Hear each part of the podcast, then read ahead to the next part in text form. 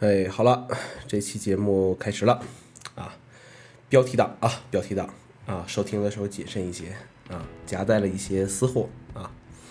呃，《悟空传》啊，《悟空传》这个电影上映已经一段时间了啊，没去看。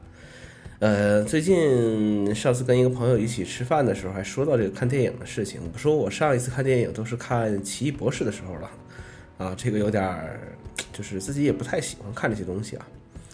呃，我甚至都已经忘了这个《悟空传》，我到到底在讲些什么啊？只记得当时有一句话啊，这个这这这么说，叫呃，我要这天再遮不住我眼，要这地再埋不了我心，要这众生都明白我意，要那诸佛都烟消云散。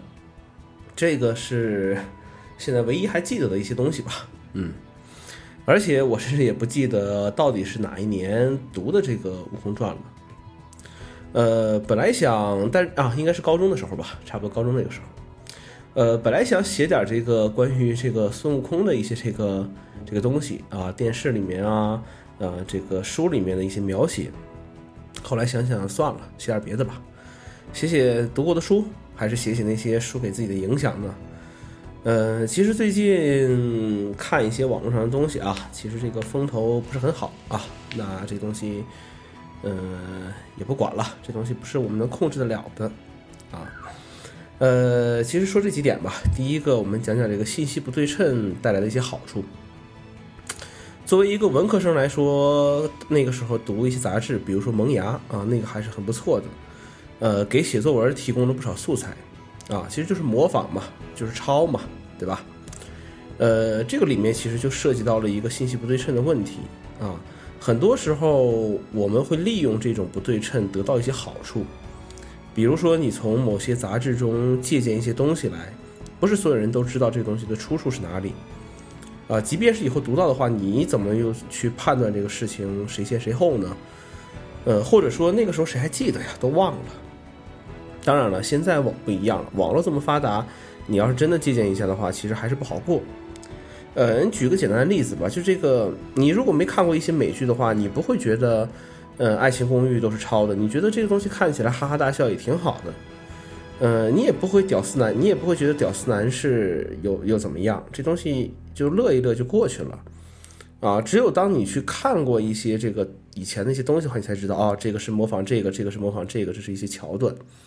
呃，去年还是前年，宋小宝有一个小品啊，那个辽宁卫视一个小春晚上小品，然后吃面，啊，说这个吃汤吃先吃炒面，然后又什么换汤面，啊，最后走的时候不付钱，说，呃，我我这个汤面是拿炒面换的，我为什么要付钱呢？他说，那你炒面也没给钱啊？他说，那我炒面我没吃，我给什么钱啊？当时看这东西的时候还是比较比较有意思的，呃，后来我读这个二月河的小说，这个这个这个康熙康熙大帝的时候，发现哎，这个这个在这个里面有嘛，对不对？这个桥段吃鸡的一个一个故事。后来我看看这时间，那肯定是人家二月河写的这个东西在前啊。但是你没有办法去判断，呃，那那那是不是这个宋小宝小品就是在就是在所谓这个抄袭这个这个东西？因为呃，人世就这么点事儿，人间就这么点事儿，你东扯扯西扯扯，其实，呃，都可以讲自己是是原创而已嘛，对不对？啊，都是这么这么一回事儿。呃，自己也干过很多这种事情啊。高中的时候，那个时候我记得高一的时候有一个什么课外兴趣的一个选题，就是自己去选一些题目，自己来搞一些事情。啊，最后再写个所谓的报告，一个论文这么一个东西。当时我就报了一个这个中国冷兵器这么一个东西。最后写论文的时候懵了，我天哪，我这怎么去写呀？后来我就从 Google 上扒了一些东西，扒了一些东西下来，然后我还特意去百度也找了一下，我发现哎，这东西居然没有啊，很开心啊。这个就是呃信息不对称造成的一些这个这个缘故啊。其实你现在现在其实也是这个样子，只不过这种几率少了一些而已。那最初做做苹果那些年，其实也是利用这些东西清理过很多老旧的机型，对吧？但这些东西并不违法呀，啊，我就是，嗯，那那你你你作为一个客户来讲，你告你问我这是不是最新款的？我说是啊，啊，因为虽然发布会开完了，但是新品没有上，对不对？我什么都不知道，我装糊涂嘛，啊，其实这个就是所谓信息不对称所带来的一个。一个一个一个一个好处吧，对于一些能掌握住最先进、最先最新技术的人来讲，这是一个好处。呃，现在这些东西会越来越少，但是依然存在。呃，最近对于所谓翻墙的管控其实越来越严了，这就是一种信号。呃，信息不对称所带来的差距肯定还会有，而且会越来越大。呃，举个简单例子，你搜索一项内容的时候，你是不是能够很快的找到正确答案？那不一定。有些搜索引擎其实就是个广告引擎而已。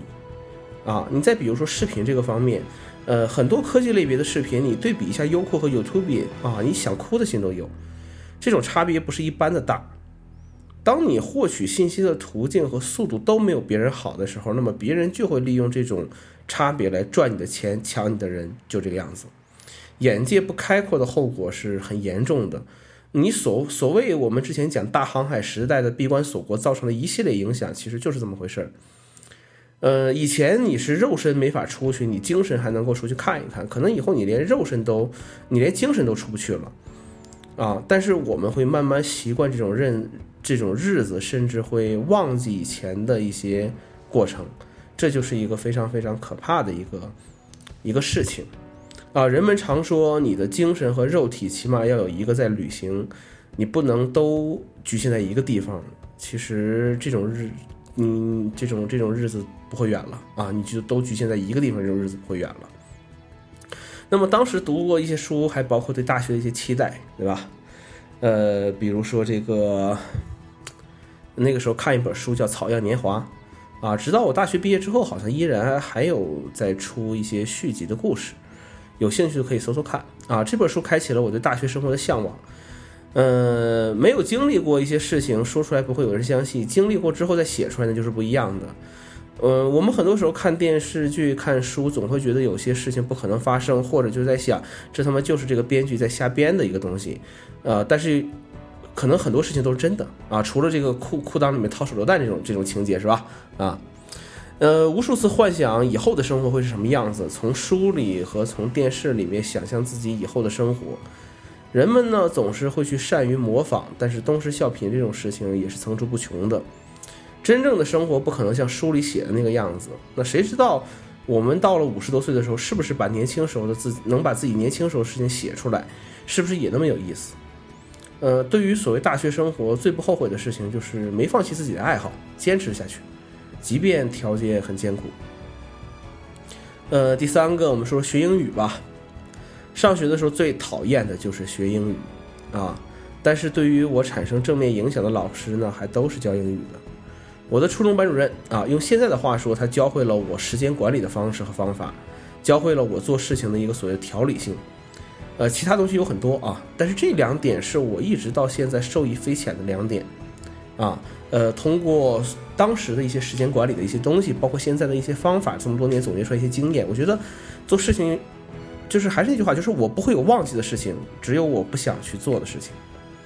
那我的高中班主任他更多的是一个心态上的影响吧。没有解决不了的事情，无非是换种方式和方法，或者弃车保帅，啊，或者怎么怎么样，其实这都是办法。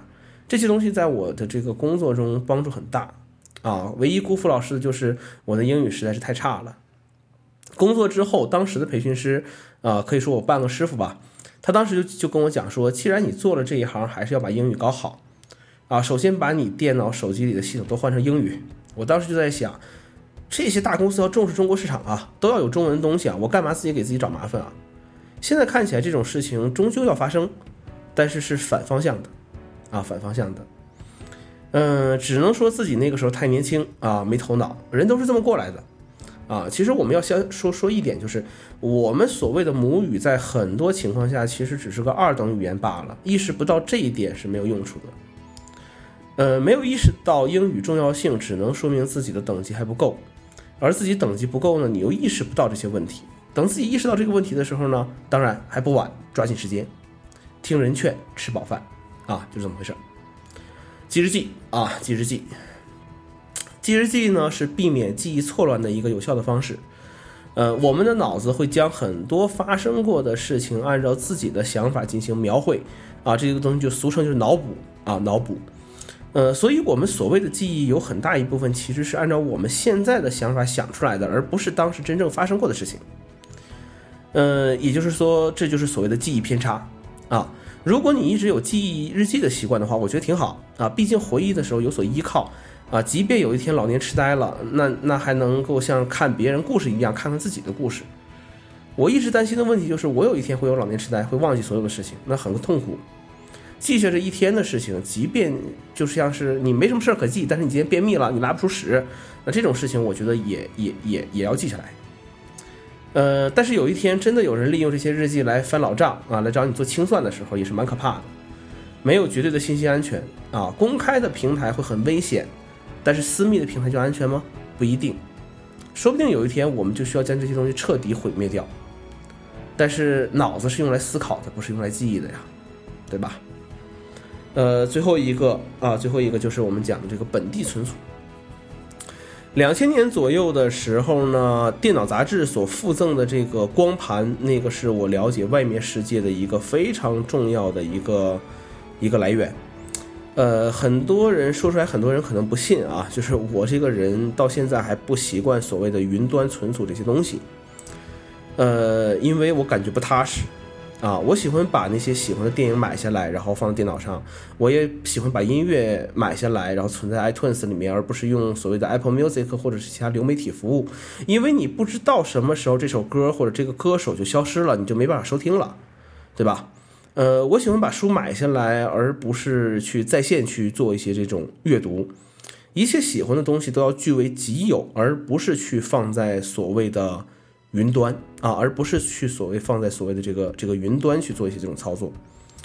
呃，云服务更多的对于我来讲是起到这个所谓同步的这样的一个一个作用，而不是说去做一个所谓的备份啊，而不是所做所谓的备份。呃，很多人可能现在依赖于本地存储越来越越来越少了啊，越来越少了。呃，但是怎么说呢？呃，还是要做好一些所谓的备份工作吧，啊，还是要做好所谓的一些备份的一些这种工作。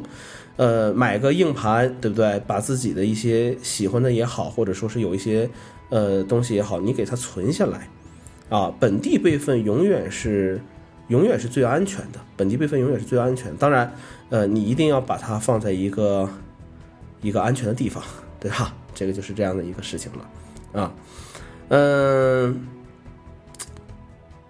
可能说不定到某些时候，这些硬盘还会给你创造一些经济的价值。这个东西就是硬通货啊，硬通货。呃，最后说一点吧，远远没有到最坏的日子啊。呃，一切为了最坏的日子做打算，但是生活还是要继续下去。我的领导，我的领导经常跟我讲说，嗯，要把问题看透，要看清楚这个问题的后面的本质是是什么。呃，我也经常说，往上面你不知道出何何处是你的出头之日，往下面看你又沾沾自喜，其实这就是最危险的信号。呃，因为筷子永远是在中间折断的，对吧？其实就是这个样子。好吧，今天就是这些这这个这些内容啊，谢谢大家的收听，我们下期再见。